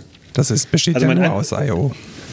Genau, das war, ja. äh, ich, ich kannte halt irgendwie PyGTK und dann Python und habe das, glaube ich, dann relativ ähnlich programmiert, aber das geht. Und es geht sogar nicht mal schlechter als unbedingt mit Python, weil man mhm. hat trotzdem die Vorzüge der statischen Typisierung. Trotzdem wird man schnell merken, dass man für die Teile vom Programm, die jetzt nicht direkt die eine Ausgabe ist, weil oft hat man sowas wie, man liest ein bisschen was ein, also irgendwie Daten einlesen und dann ähm, kommt das eigentlich Interessante am Programm ist irgendwie die Daten transformieren, daraus irgendwelche Analysen laufen zu lassen, irgendwas damit machen. Und dann kommt wieder so ein klein bisschen, wo es ausgibt. Ja. Und was man schnell merkt, dass es hilft, ist, dass man, man hat so diesen, diesen imperativ aussehenden Teil, also Dateien einlesen und irgendwie Strings wieder ausgeben. Und dazwischen kann man alles wunderbar und problemlos in diesem in dieser Welt der mathematischen Funktionen darstellen. Und dann hat man auch die ganzen Vorteile davon, dass, dass das Programm einfacher zu verstehen ist, dass man schön abstrahieren kann, dass man, ja, ich, ähm, genau, ich komme zum Schwärmen. Das heißt, man hat beide Optionen zur Hand und man rutscht, glaube ich, ziemlich schnell, wenn, also einmal über so diesen, äh, ich, ich schreibe mein Python-Programm in Haskell neu, äh, Hürde drüber weg ist, kommt man auch schnell rein, dass man das gut kombinieren kann. Verstehe. Die also es klingt für mich jetzt tatsächlich so, als kann ich Haskell auch ganz an der Stelle verwenden, wo ich vielleicht zu, zu Python greifen würde, wo ich vielleicht zu, zu einem, Gott bewahre, zu einem Perl-Skript greifen würde, um in meinem Alltag Probleme zu lösen. Ja, also ich greife immer noch zu Perl, wenn es äh, mein Programm zu mehr als 40 Prozent aus Regexen besteht. Ähm, aber selbst da ist ähm, gibt genug Leute, die ihre Shell-Skripte, also nicht ihre Shell-Skripte, sondern ihre Shell-Skript-ähnlichen Probleme mit Haskell mhm. lösen. Verstehe. Jetzt hast du schon die ganze Zeit gesagt, äh, Haskell hat ein Typsystem. Kannst du da noch ein bisschen, bisschen tiefer drauf eingehen? Kann ich mir das so vorstellen wie bei Java? Oder ist es so ein Duck-Typing wie bei Python? Oder ist es so kaputt wie bei JavaScript? Äh, auf welcher Ebene muss ich dieses Typsystem mir vorstellen? Also nichts von dem geht in die richtige Richtung. Ähm, vielleicht fangen wir mal mit einfach gedanklich bei einem Python-Programm an. Ich schreibe eine Funktion, die äh, irgendwie eine Liste aufaddieren und mhm. gibt dann den Listenwert zurück. Das, wenn ich diese Programm das Programm schreibe, habe ich ja ein konzeptuelles Modell von, was ist die Eingabe, was ist die Ausgabe. Ich habe diese Idee, die Eingabe ist auf jeden Fall eine Liste und die Werte in der Liste sind Sachen, die ich addieren kann, also irgendwelche Zahlen Mhm. Vielleicht ist mir noch egal, welche Art von Zahlen, ob es jetzt Fließkomma oder, oder Integer-Zahlen sind. Und der, Aus, der Rückgabewert von der Funktion ist dann wieder auch so, ein, so eine Art von Zahlen. Und diese, diese Konzeptualisierung von was ist die, die äußere Form von meinen Programmfragmenten, von meinen Funktionen, von meinen Werten, von meinen Datentypen? Die hat man in allen Sprachen. Die Frage ist nur, ob der Compiler dir hilft, sie zu verwalten. Und das ist mich, was, das ist eine Sache, die Haskell sehr gut macht. Denn wenn du so ein, das gleiche Programm in Python schreibst und in Haskell, dann gut, in Python dann so laufen lassen und wenn es irgendwie schief geht, dann kriegst du Laufzeit ein Problem. Was passiert in Haskell ist, du schreibst das Programm, schreibst vielleicht gar keine Typen dazu und dann kannst du den Compiler fragen, welcher Typ hat das denn deiner Meinung nach? Dann wird der Compiler dir sowas sagen wie äh, List of A nach A. Also A ist der Typvariable, weil er weiß mhm. nicht, welcher Typ. Vielleicht würde ich sogar sagen, A ist dann ein, ein beliebiger numerischer Typ. Kann man so abstrahieren über verschiedene Typen. Und der, der Compiler kann diesen, diese, diesen Typ in den meisten Fällen inferieren. Trotzdem in der Praxis geht es meistens so los, dass du erst einen Typ hinschreibst. Denn wenn ich mich hinsetze und ich weiß, ich muss eine Funktion schreiben, die die Zahlen addiert, dann habe ich ja schon, bevor ich überhaupt überlege, wie ich das konkret mache, schon meistens eine konkrete Vorstellung, was ist, was ist die, die Form der Eingabe und was ist die Form der Ausgabe. Und dann schreibe ich das erstmal als Typsignatur hin. Ich sage zum Compiler, hey, Compiler, die Funktion, die ich gerade schreibe, die ich erwarte, dass die folgende eine Ausgabe hat und dann kann der Compiler mich prüfen, ob das, was ich schreibe, wirklich dazu passt. Mhm. Aber egal, ob ich es selber hinschreibe oder den Compiler inferieren lasse, das Schöne ist, dass mein Riesenprogramm mit seinen 100.000 Zeilen Code irgendwann von Anfang bis Ende durchgeprüft wird vom Compiler, ob diese Typen zueinander passen. Und das ist beim Bauen schon geschickt, weil ich kann ja meine, ich, ich konzentriere mich auf ein Teilproblem, ich überlege, was ist die Eingabe, was ist die Ausgabe und dann kann ich den Rest meistens ausblenden. Und da helfen mir die Typen sehr bei der Strukturierung. Was aber noch viel genialer ist, ist, wenn ich so ein Programm erstmal geschrieben habe und ändern will.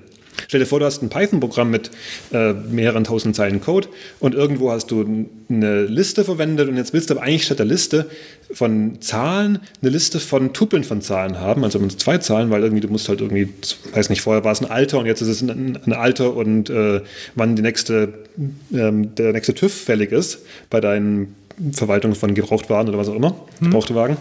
Ähm, und jetzt musst du das Python-Programm durchgehen und überall, wo diese Werte hinfließen in ein Programm, überlegen, okay, muss ich jetzt hier das umschreiben von, ich habe eine Zahl und ich habe einen Tuppel. Und wenn du es nicht machst, dann im dann besten Fall ähm, merkst du es beim Testen. Ja.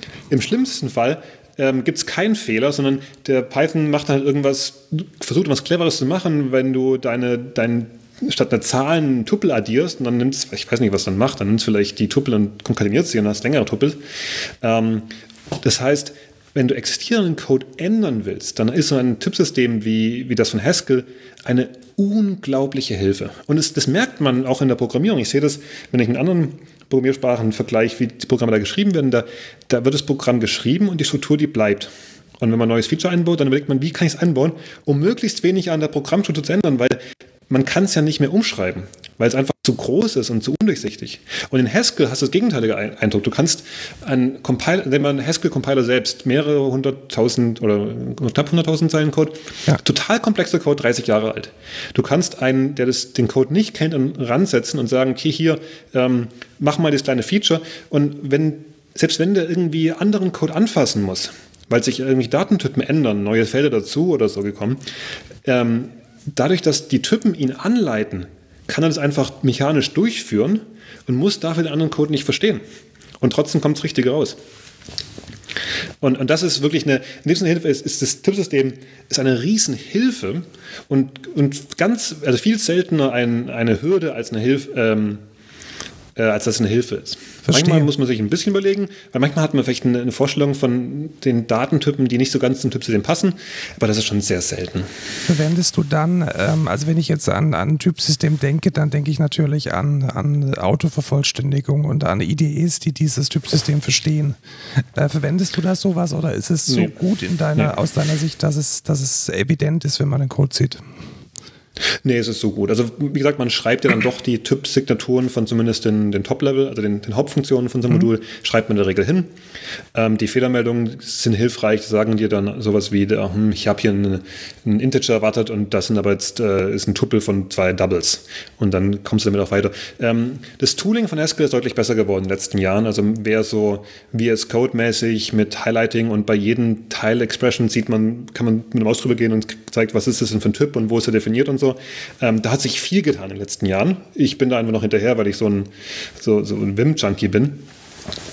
Ähm, das heißt, ich benutze das nicht, äh, aber noch nicht. Aber äh, das geht inzwischen. Aber man braucht es nicht wirklich, glaube ich. Und ich glaube, das ist auch eine schöne Eigenschaft. Man, ich sehe oft, dass Leute in Programmiersprachen, die, wenn ich mal so sagen darf, schwerer sind, darin richtigen Code zu schreiben, die verlangen nach Sachen wie Debuggern, wo man durchsteppen kann, wo man sehen kann, okay, was hat das jetzt für einen Wert im Speicher? Und ich behaupte, man braucht das weniger oder weniger früh bei Sprachen wie Haskell, wo du besser einfach siehst, was, was du machst. Und also ich komme mit Printf-Debugging oder dem Äquivalent dazu in, in Haskell äh, als letztes Resort schon sehr weit, meine Fehler zu finden. Das ist ein sehr Und das spricht, glaube ich, auch für die Sprache. Ist ein sehr interessanter Gedanke. Also ich glaube tatsächlich, dass eine, eine Sprache, die die eine ausgewachsene IDE braucht, um überhaupt beherrscht werden zu können, das ist schon ein falscher Ansatz. Und ich, ich sehe ja. das vor allem, als ich bin sehr, sehr kritisch gegenüber JavaScript eingestellt. Ähm, die, viele der Probleme, die, die mit dem Umgang mit dieser Sprache entstehen, die hast du jetzt in deiner Zusammenfassung gelöst mit Haskell. Du weißt zu jedem Zeitpunkt, welchen, welchen Typ hast du gerade unter deinem Mauscursor. Mhm. Der Compiler weiß es auch und das, das ist eine ganz andere Art, damit umzugehen, als dauerhaft zu sehen, undefined is not a function. Und genau. Und ich bin ehrlich gesagt auch ein bisschen traurig, warum, warum diese, diese Spracheigenschaften, die sind da, die gibt es, aber die Programmiersprachen, die eine Relevanz haben in der realen Welt, die, die, die haben diese Features einfach nicht. Es ist ein, ja, es ist ein, ein, ein Rätsel, wie sich warum sich manche Programmiersprachen durchsetzen. Und niemand sagt, JavaScript ist eine tolle Sprache. Der Grund, warum JavaScript sich durchgesetzt war vermutlich, weil es zur richtigen Zeit in den Browsern implementiert wurde und man dieses Problem des Deployments lösen konnte, was eigentlich gar nichts mit der Sprache selbst zu tun hat. Richtig, das ist die Infrastruktur äh, außenrum. Ja, und, und solche Netzwerkeffekte dann und wo ist dann das Ökosystem groß und, und wo gibt es Geld, sorgen dann dafür, was, was beliebt ist. Ähm, ja, da hat die, die Programmiersprachen-Community noch einiges zu tun, dass man tatsächlich die Sachen, von denen man glaubt, dass sie besser sind, auch irgendwie mehr an den Mann, an den Mann bringt. Ja, und, und JavaScript wird ja, wird, ja, wird ja im Browser interpretiert. Und jetzt könnte man ja sagen, ja, Haskell kann bestimmt nicht interpretiert werden. Das stimmt aber nicht. Es gibt durchaus den GHCI, also auch einen, einen, einen Interpreter, der, der Haskell äh, kann und beherrscht. Kannst du da ein bisschen so mal den Unterschied äh, hinweisen? Was ist der Unterschied zwischen einem Interpreter und einem echten Compiler? Wie funktionieren die anders ja. und was machen die so im Vergleich? Also beides sind Programme, die dann deinen Quellcode entgegennehmen und damit was machen. Und beide lassen das Programm laufen. Sie entscheiden sich aber darin, wie sie das Programm laufen lassen. Ähm, den Compiler haben wir ja vorhin angesprochen, der übersetzt das Programm in eine andere Sprache. Also in unserem Fall jetzt von Haskell in äh, x68 Maschinencode. Und sowohl Eingangsprogramm als Ausprogramm haben die gleiche Bedeutung, gleiche Semantik. Mhm. Sie machen das Gleiche. Aber das Zielprogramm ist dann eben in, in einer Sprache, die jetzt dann der, die Maschine ausführen kann. Der Interpreter macht das anders. Der lädt das Programm, was du geschrieben hast, in seinen Speicher und tut ihn noch irgendwie ein bisschen aufbereiten, in eine Form zu bringen, mit der er besser arbeiten kann. Und dann ja, jetzt muss ich aufpassen, dass ich sage, interpretiert er, interpretiert er ihn, das würde eigentlich nicht weiterhelfen. Genau, ähm, das ist, ist Definition dann, mit sich selbst. Genau, dann, also für den Interpreter ist das Programm, was wir ausführen, einfach Daten und er geht das Programm durch mhm. und macht die Sachen, die da stehen. Also im Grunde er liest es, liest es ab und, und wenn da steht, gebt eine Zeile aus, dann gibt er eine Zeile aus und wenn da steht, äh, Variable x ist jetzt 20, dann merkt es sich in der Tabelle, Variable x ist 20. Verstehe. Also er würde jetzt nicht diese Zeile nehmen und nach einem Satz von Regeln in eine andere maschinenlesbare Sprache, zum Beispiel Bytecode oder, oder Binärcode übersetzen, sondern er, er nimmt wie, wie so eine Excel-Tabelle, wie so ein Kochrezept das Programm entgegen und macht dann das, was in den Zeilen steht. Kann ich mir das so vorstellen? Also vielleicht Vielleicht machen wir ganz konkret. Hm? Nehmen wir an, du schreibst einen Interpreter für äh, mathematische Ausdrücke dann ähm, das ist eine wunderbar schöne Programmieraufgabe, mit der man sich auch in, in jeder Sprache mal basteln könnte. Dann hast du, liest du halt den, die mathematischen Ausdruck erstmal als Text ein, dann musst du ihn zerlegen in seine Einzelteile, so okay, hier ist eine Zahl, jetzt hier ist ein Plus und hier ist eine, ähm, ja, und nehmen so, wir machen so ganz einfach, so, so ähm, Taschenrechnermäßig. Also wenn eine Zahl kommt, dann, dann habe ich die gespeichert, dann mache ich eine andere Zahl, ein Plus, dann tue ich die aufeinander addieren. Ja. Und ich glaube, jeder im Publikum hier, der ähm, ähm, der Bissen programmiert, kann sich vorstellen, sowas auszuführen. Okay, man hat irgendwie einmal legt man eine Variable an, da kommt aktuelle Wert rein, dann mache ich ein großes if then else. Wenn das nächste eine Zahl, dann und ein Plus, dann tu es drauf addieren. Wenn das nächste eine Zahl und ein Minus, dann tu es abziehen. Und das ist Interpreter, nichts anderes. Und das ist ein Interpreter für eine sehr einfache Sprache, aber da kann man schnell sich denken, okay, dann baue ich noch ein if then else ein und noch ein print und schon habe ich was, mit dem ich jetzt ausführen kann. Das ist die Essenz eines Interpreters. Das gleiche als Compiler zu machen, wäre schon, also meistens ist der Compiler deutlich anspruchsvoller, weil dann, ähm, dann lese ich zwar immer noch meinen, meinen mathematischen ein Ausdruck ein mit Plus und Mal und Minus und Zahlen, aber dann, was ich dann rausschreibe, ist, wie gesagt, ein anderes Programm, vielleicht Maschinencode oder Assembly, der dann auf einer anderen Maschine, also statt meinem aktuellen Speicher, dem, dem, dem, Computer, wo es noch ausgeführt wird, diese Instruktion der Reihe nach durchführt. Ja, verstehe. Und wenn ich jetzt Haskell interpretieren möchte, mal ganz, ganz äh, praktisch, dann gehe ich ähm, zu mein, dem Paketsystem meiner Wahl und sage, installiere mir mal den GHCI und dann starte ich den und dann kann es eigentlich schon losgehen. Ist das richtig? Genau, also äh, der tatsächlich würde ich äh, GHC ab also GHC UOP empfehlen, um mhm. GHC zu installieren diese Tage. Distributionen haben meistens nur eine spezifische Version vom Compiler und dann ist blöd, wenn man ein Tutorial drauf kommt, wo dann steht, äh, dieses Tutorial läuft besser mit 8.6 und du hast 8.4 und irgendwas ja. läuft nicht. Das ist, also dann nimmt man besser diesen Installer. Ähm, der Interpreter und der Compiler sind in ein Projekt. Also man kriegt die immer zusammen. Man hat nie nur einen, hat immer beide. Der eine heißt GHC, der andere heißt GHCI für Inter Interpreter. Genau, was ist denn eigentlich Und die Abkürzung von GHC? Ich glaube, das ist Glasgow Haskell Compiler. Genau, ich glaube ursprünglich die, die ersten, die es entwickelt haben, saßen an der University of Glasgow.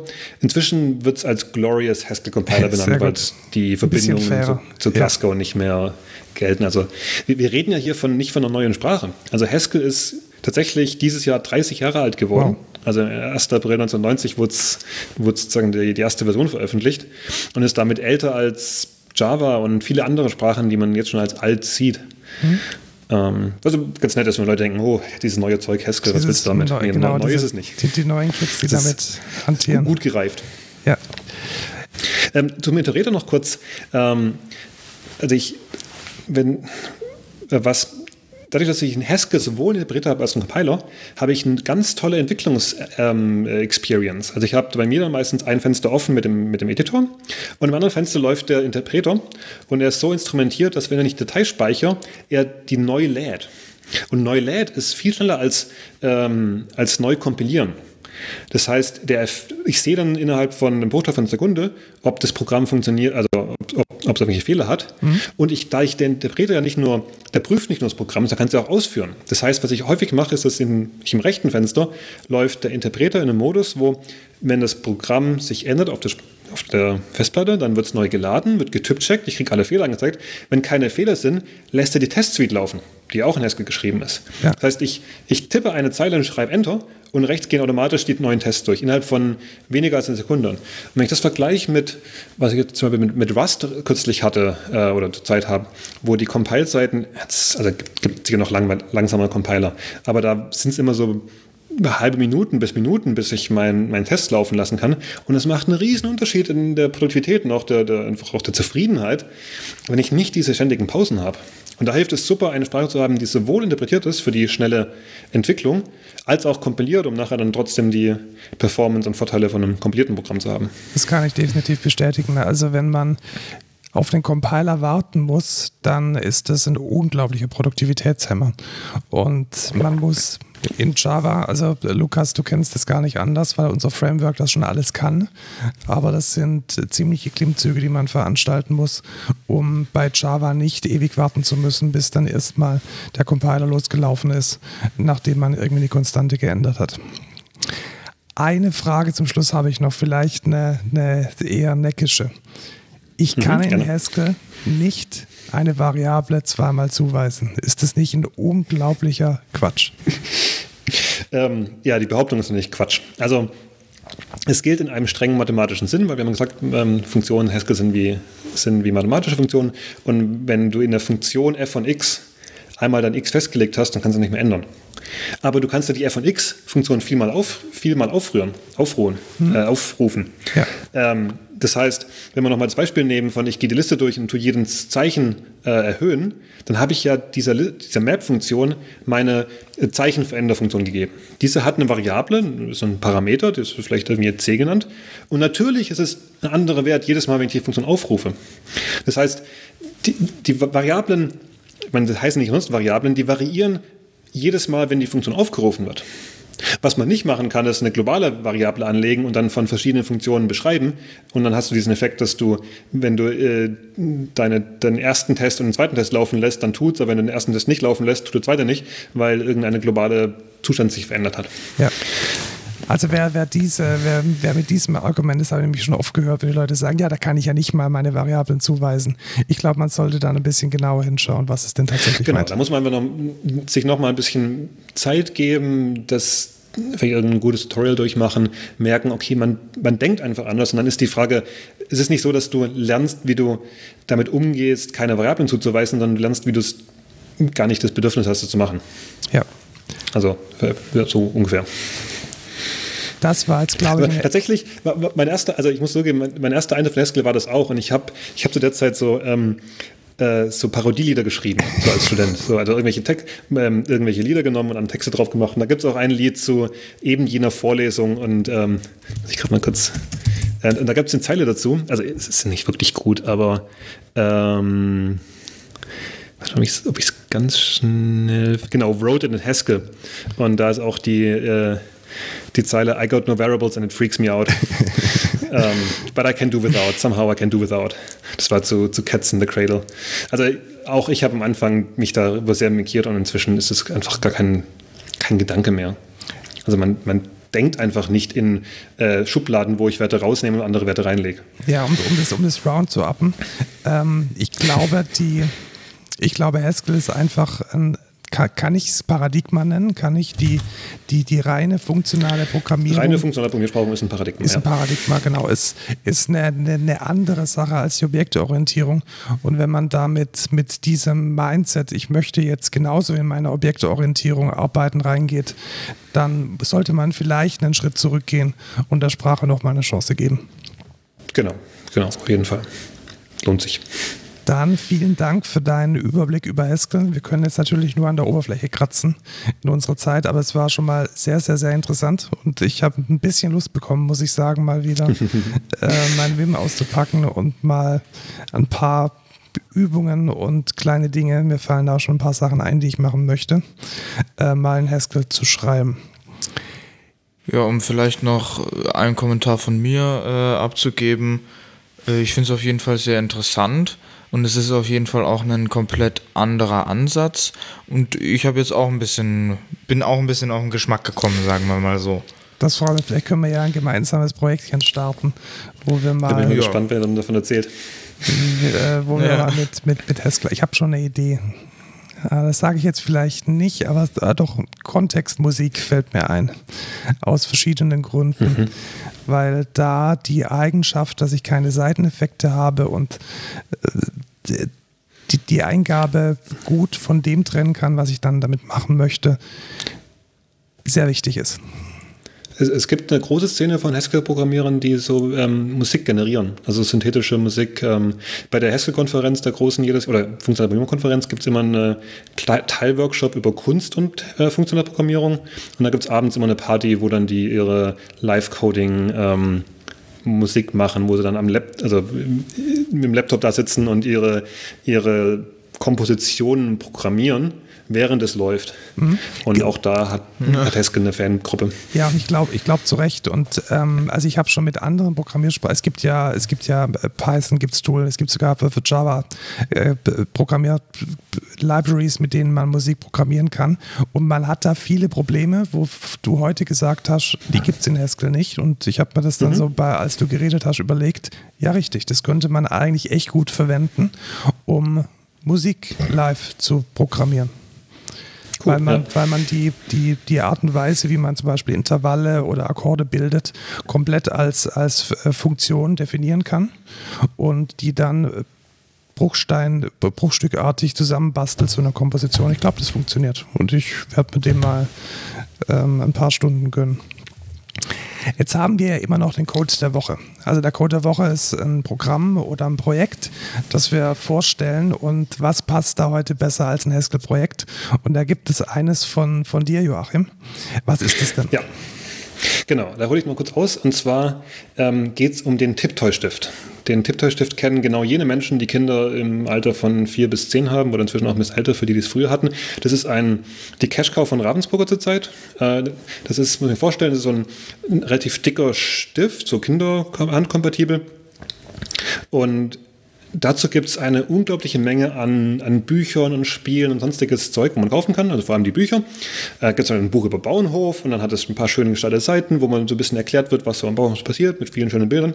Und der Gag ist, ich kann mit diesem Stift bei diesem Buch irgendwas, irgendwas drauf tippen und dann erzählt er mir was dazu. Da ist ein Mikro, äh, Lautsprecher drin und dann höre ich die Kuh moon oder ich er, erfahre was über die Kuh oder ich kann auch irgendwelche Spiele spielen, wo ich alle Mäuse suchen muss und so weiter. Und ähm, also tolles Ding für, für ähm, Kinder in dem Alter, die haben da furchtbar viel Spaß mit.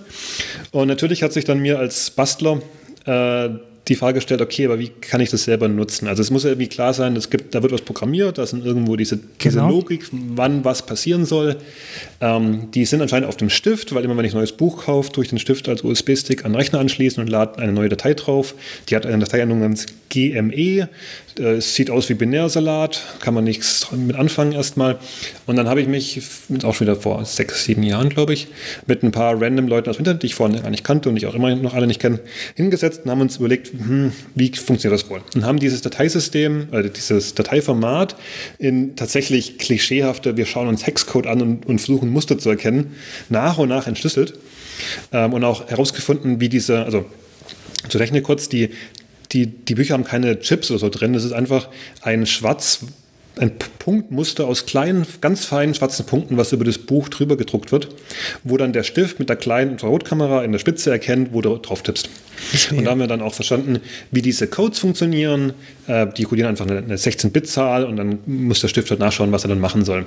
Also haben Codes äh, verstanden und dieses Teilformat verstanden und haben jetzt so ein Projekt am Laufen mit entsprechender Software, die es dir ermöglicht, deine eigenen äh, Produkte fürs Tiptoy zu basteln. Und haben die Leute die coolsten Sachen gemacht. Also beliebt sind Schnitzeljagden, wo du die, diese Codes ausdruckst und irgendwo in der Nachbarschaft verteilst. Und dann dürfen die Kinder am Kindergeburtstag mit dem Stift in Hand rumrennen und dann kriegt ihnen gesagt, was danach kommt.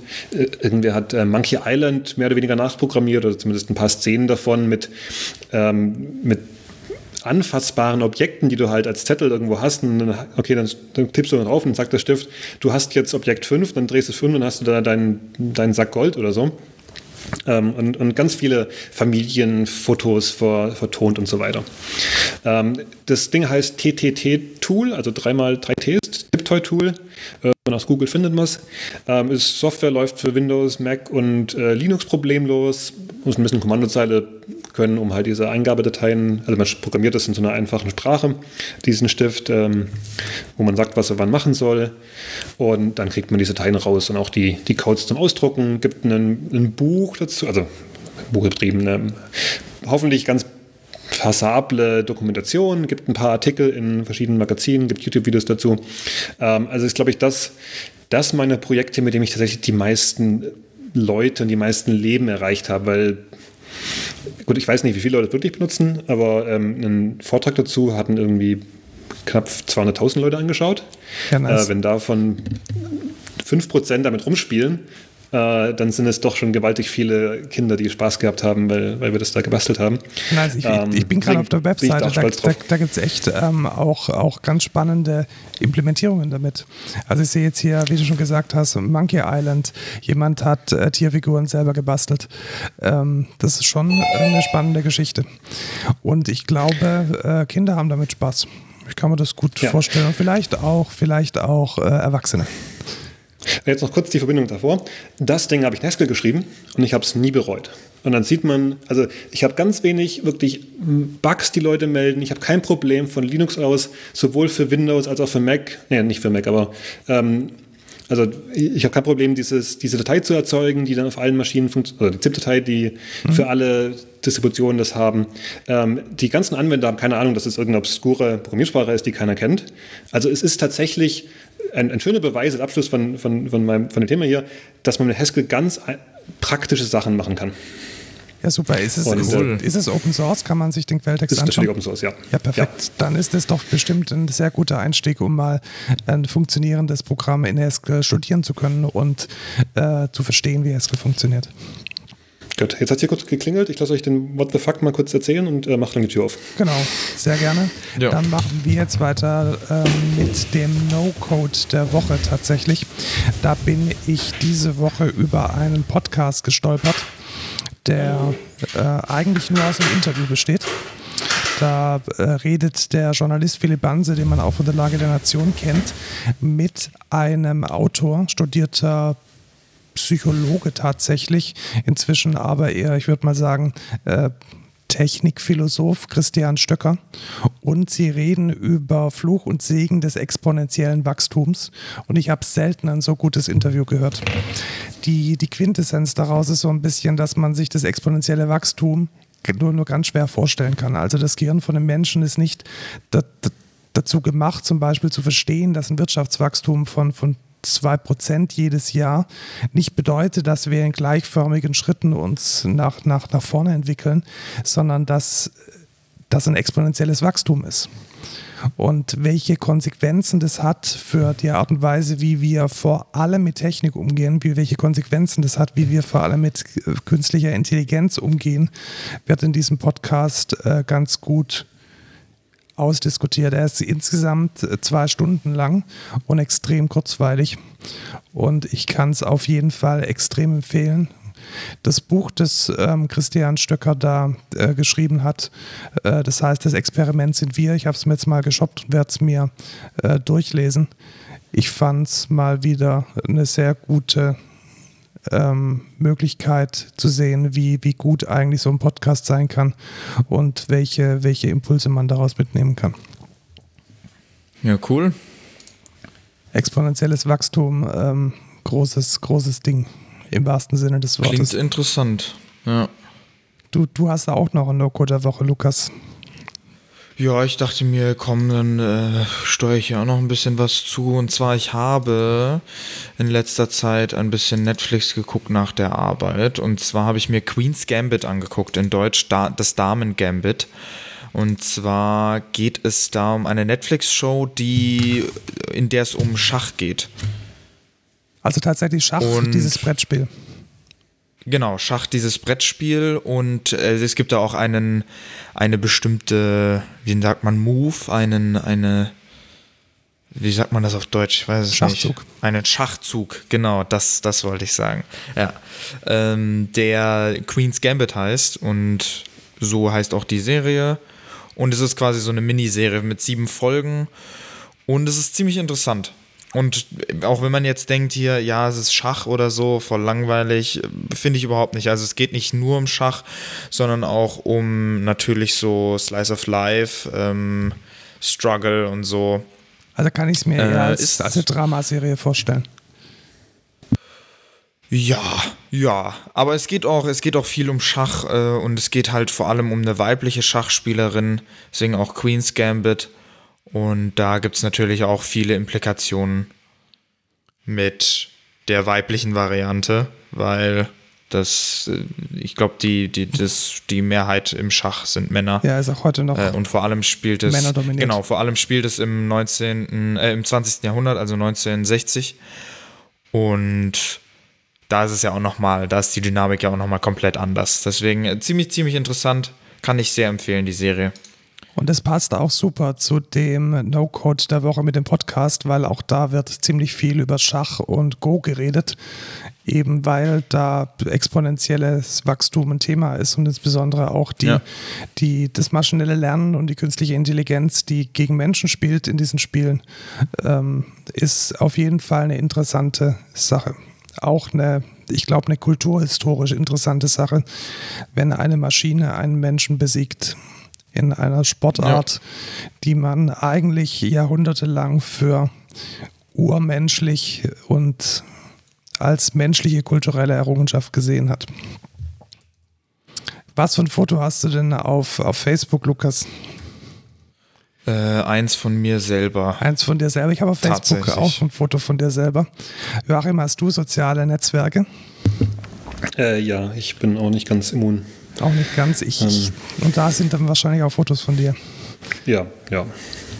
Jetzt gibt es da, das ist unser What the Fuck der Woche, ein Projekt, eine Software, da lädt man sein Profilbild hoch und eine künstliche Intelligenz verändert dann das Profilbild ganz subtil, sodass die Hautfarbe, so eine grobe Idee von der Frisur, äh, Geschlecht, die, die Bartwuchs, wenig Bartwuchs, Alter, solche Dinge bestehen bleiben, aber die Gesichtszüge sind doch so anders, dass man, dass es eine andere Person ist.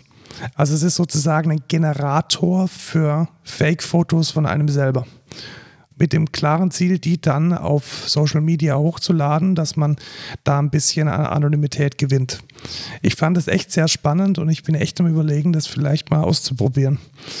Was, was haltet ihr da davon? Aber für was denn? Für, für was willst du das denn mal ausprobieren? Ja, also die Idee ist ja, dass. Äh, also du kannst da ein Bild reintun und dann macht er dir halt ein anderes Gesicht, aber willst du es irgendwo verwenden? Ja, warum nicht? Also warum nicht bei irgendwelchen. Warum schon? What the fuck? Der, der, ich verstehe ich versteh den Sinn dahinter nicht. Und dann siehst du, dann triffst du jemanden in echt und dann sieht er auf einmal ich komplett glaub, anders glaub, darum, aus. Also bis auf. Darum, darum geht es gar nicht. Es geht, glaube ich, da eher darum, die. Ähm, es gibt definitiv bei, bei Facebook und Co. ja die, äh, die Gesichtserkennung und sie werden dann dich auf dein Profil zurückmappen können und das kann man damit halt aushebeln. Es öffnet natürlich aber auch Tür und Tor für irgendwelche Sockenpuppen-Accounts, die dann irgendwelche rechtsradikale Propaganda auf die Social Medias ähm, dieser Welt ähm, spülen. Alles wie immer eine zweischneidige Sache.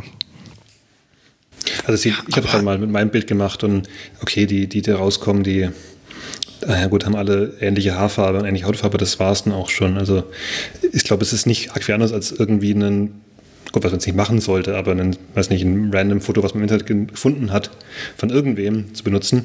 Der einzige Vorteil ist, dass man eben nicht gerade irgendwem anders das Gesicht klaut, wenn man mal unter falschem Bild geht, aber es ist trotzdem, glaube ich, noch genau so ein falsches Bild wie sonst auch. Also es ist nicht so, dass man sagen kann, okay, man würde auf der Straße erkannt werden, aber die Algorithmen kann einen nicht zum Beispiel.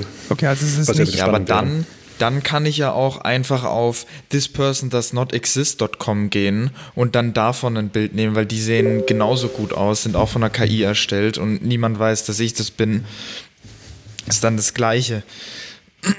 Also wenn es darum geht, dass man, dass man gar nicht erkannt werden soll, dann kann ich auch einfach äh, tatsächlich genau, so ein Bild genau. nehmen. Dann schade ich keiner Person und es ist KI und ja, aber ich, ich sehe den, seh den Sinn dahinter nicht, weil wenn ich jetzt auf Facebook ein Fake-Bild habe, dann äh, finden die Leute, die mich suchen auf Facebook nicht, weil die denken, das ist jemand anders. Und die Leute, die mich vielleicht schon als Freund haben, denk, denken sich so, hä, wer, wer ist das jetzt? Warum hat der, wurde sein Account gehackt jetzt? Oder also ich verstehe, hm. ich verstehe es einfach nicht. Ist es, ist es zu Recht der What the fuck der Woche? Ja, auf jeden Fall. Dann, dann passt ja. es ja genau, ja. genau in diese Rubrik.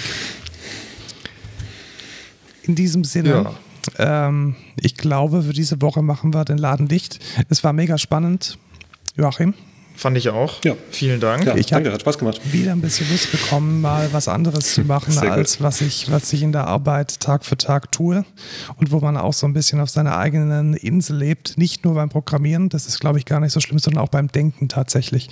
Also ich glaube, dass mhm, auch ja. die Programmiersprache und die Patterns, die man in dieser Programmiersprache besonders gut und, und für häufig macht, dass die auch die Art und Weise, wie man Problemlösungen angeht, ganz stark beeinflussen.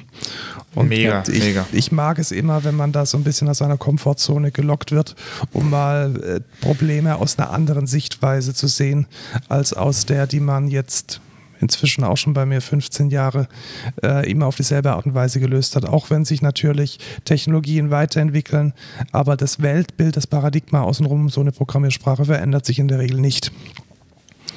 In diesem Sinne äh, wenn ihr Feedback habt, dann äh, meldet euch bei uns unter @codeculturepod bei ähm, Twitter. Wo erreicht man denn dich bei, bei Twitter und im Web, Joachim? Ähm, also auf, auf, Twitter benutze ich OneWay. Also da, mhm. da kann man zwar manchmal mitbekommen, wenn ich was, äh, was schreibe, aber da bin ich nicht so gut zu erreichen. Ganz klassisch E-Mail findet man. Genau, wir packen vielleicht noch deine Webseite in unsere Shownotes, dass die Leute auch mhm, deine Projekte gerne. anschauen können. Ansonsten suchen wir wie immer ganz viele Menschen für unsere Firma. Wenn ihr für uns arbeiten wollt, dann schaut mal unter excentra.de slash Karriere vorbei. Wir suchen alles von der kaufmännischen Assistenz bis zum DevOps Azubi. Fachinformatiker und auch studierte Informatiker. Äh, für jeden was dabei. In diesem Sinne, gehabt euch wohl und noch einen schönen Tag. Macht es gut. Ciao. Danke, ja. auf Wiedersehen. Ciao.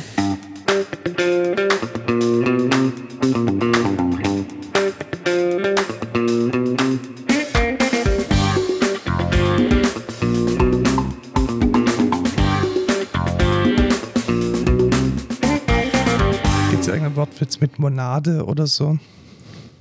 Ich hätte gern lieber eine Monade als eine Limonade. Ah, sehr gut. Sehr gut, ja. Gut, passt.